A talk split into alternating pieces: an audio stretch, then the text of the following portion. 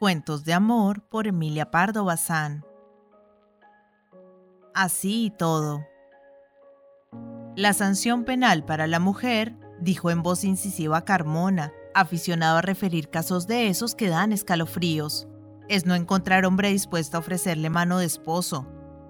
Una imperceptible sombra, un pecadillo de coquetería o de ligereza, cualquier genialidad, la más leve impremeditación, bastan para empeñar el buen nombre de una doncella, que podrá ser honestísima, pero que cargada con el San Benito, ya se queda soltera hasta la consumación de los siglos, sin remedio humano. Sucediendo así, ¿cómo se explica que infinitas mujeres notoriamente infames y con razón difamadas, si cien veces enviudan, otras ciento hayan quien las lleve al altar? Para probarles este curioso fenómeno, les contaré un suceso presenciado allá en mis mocedades, que me produjo impresión tan indeleble que jamás en toda mi vida se me ocurrió la idea de casarme. Sí, por culpa de aquella historia moriré soltero, y no me pesa, bien lo sabe Dios. El lance pasó en M, donde estaba de guarnición uno de los regimientos más lúcidos del ejército español, que por su arrojo y decisión en atacar había merecido el glorioso sobrenombre de El Adelantado, era yo entrañable amigo del teniente Ramiro Quesada, mozo de arrogante figura y ardorosa cabeza, uno de esos atolondrados simpáticos, a quienes queremos como se quiere a los niños.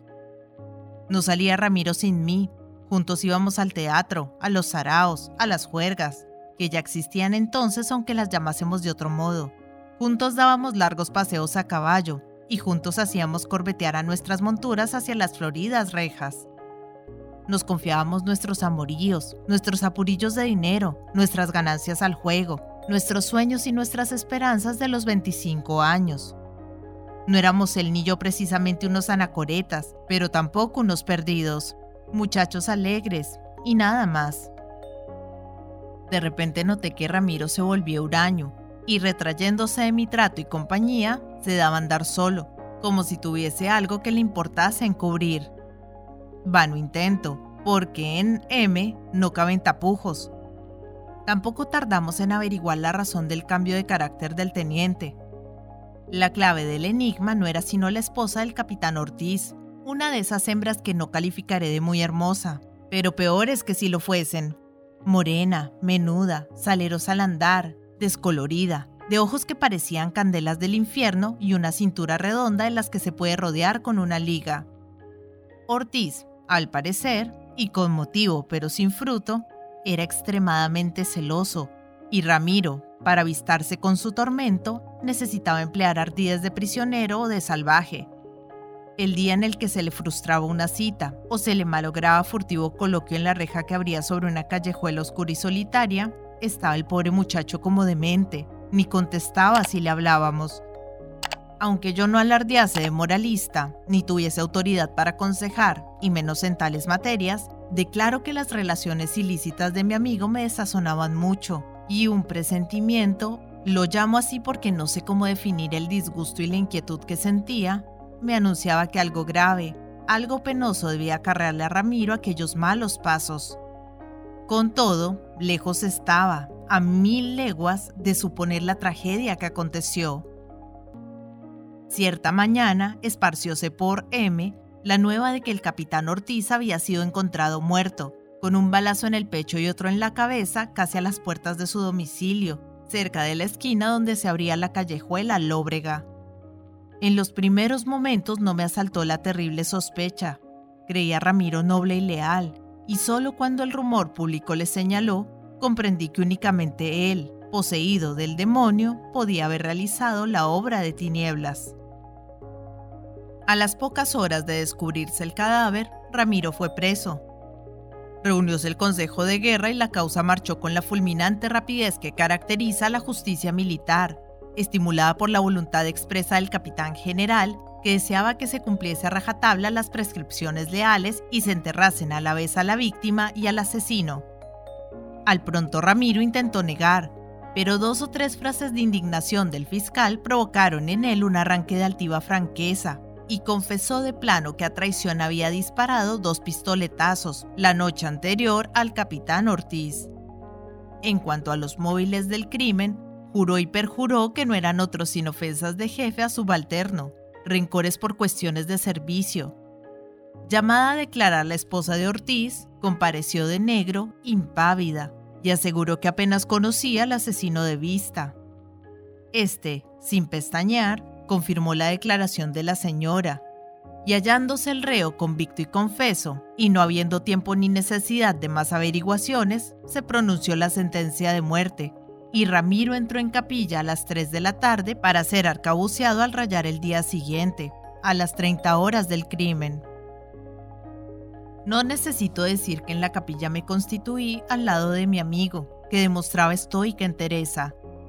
Sabiendo cuánto alivia una confidencia, le dirigí preguntas afectuosas, llenas de interés, pero el reo se encerró en un silencio sombrío y noté que tenía los ojos tenazmente fijos en la puerta de la capilla, como en espera de que diese paso a alguien. Lo que esperaba el sin ventura, no necesitaré para adivinarlo gran perspicacia, era la llegada de la mujer por quien iba a beber el amargo trago. Sin duda que ella no podía faltar, no podía negarle el supremo consuelo de la despedida. Sin duda, el sordo ruido de pasos que resonaba en la antecámara era el de los suyos, que hacían vacilantes el miedo y el dolor. Pero corrió la tarde, empezaron a transcurrir lentas y solemnes las horas de la última noche, y la esperanza abandonó al sentenciado.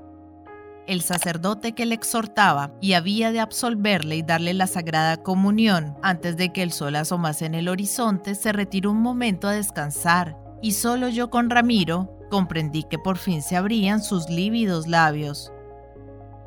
Hace un momento sentía que ella no viniese, murmuró, cogiéndome las manos entre las suyas abrazadoras. Ahora me alegro, ya que me cuesta la vida, que no me cueste el alma también. Que cómo hice la atrocidad, el cobarde asesinato de Ortiz. Mira, casi no lo sé. Me parece que quien cometió esa acción villana no fue Ramiro Quesada, sino otra persona, un hombre distinto de mí que se me entró en el cuerpo. ¿Te acuerdas lo alegre de lo franco que era yo? Desde que me acerqué a esa mujer, me volví otro. Estaba embrujado.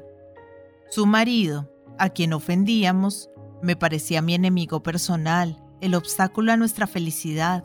Le odiaba, creo que más de lo que la amaba a ella. Así que ella lo notó. Guárdame siempre el secreto, no le digas ni a tu madre, Empezó a insinuarme, con medias palabras, la posibilidad del crimen. No hablábamos claro de ese asunto, pero nos entendíamos perfectamente. Formábamos planes de retirarnos al campo después. Y hasta, mira qué detalle, ella se compró un traje negro nuevo, diciendo que eso siempre sirve. Como un tornillo se fijó en mi cerebro el propósito del crimen. Y así que ella me vio resuelto, se franqueó, me exaltó más, me ofreció que compartiría mi destino, fuese el que fuese. Aquí se detuvo Ramiro y vi que se alteraba más profundamente su rostro. Con voz húmeda murmuró, yo no quería tanto, compartir mi destino. Ya ves que ante el consejo he logrado salvarla. Prefiero morir solo, pero verla aquí un momento antes de... Al fin, si fue asesino, lo soportaré por ella, solo por ella. Maldita sea mi suerte. Si no conozco a esa mujer, soy siempre honrado y tal vez me matan defendiendo a la patria, el sino del hombre. ¿Y le fusilaron? Preguntamos ansiosos. Pues no. Según deseaba el general, a un tiempo se acabó la olla del marido y la del amante. Yo, después del horrible día, me marché de M, donde me consumía el tedio. Al volver, pasados cinco años, tuve curiosidad de saber qué había sido de la esposa del capitán Ortiz. Y aquí de lo que decíamos, supe que vivía tranquila, casada en segundas nupcias con un acaudalado caballero. Sin embargo, en M era pública la causa del triste fin de Ramiro. Acabó así su relato Carmona, y vimos que inclinaba la cabeza, abrumado por memorias crueles.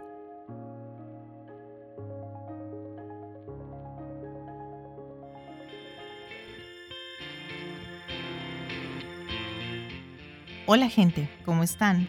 Mi nombre es Carolina, yo soy la voz de audiolibros Leyendo Juntos. Este es un hermoso proyecto que pretende poner un poco de buena vibra y felicidad allá afuera, acompañando a las personas en su cotidiano con diferentes tipos de lectura, desde aventura, suspenso, terror, cuentos para niños, autoayuda, meditaciones, en fin, lo que se les ocurra. Espero que hayan disfrutado el audio. Para mí es todo un honor que compartan su precioso tiempo conmigo. Y ya saben, abajo del audio siempre está la famosa y mágica cajita de descripción donde pueden encontrar cosas tan fascinantes como mis redes sociales. Si quieren comunicarse conmigo, si quieren dejarme un mensaje, si quieren preguntarme algo, sugerirme algo o si no les gustó y simplemente quieren quejarse, siéntanse libres de ir y expresarme todo lo que crean necesario. Pero si realmente les gustó el audio y me quieren apoyar, pueden pasarse por YouTube y seguirme y darle un me gusta a todo lo que disfruten. Ya si les caí súper bien, pueden dar una vueltica por Patreon, donde me pueden ayudar como las personas de apoyo y las personas incondicionales que por el valor de uno o dos cafecitos al mes me están apoyando un montón y me ayudan a seguir adelante. Y si vives en Argentina, te dejo los vínculos de Mercado Pago y de Cafecito. Por ahí también me puedes ayudar, si quieres. Quiero agradecerles el haber llegado hasta este momento del audio y espero que nos veamos pronto para pasar el rato leyendo juntos. Muchas gracias. Chao.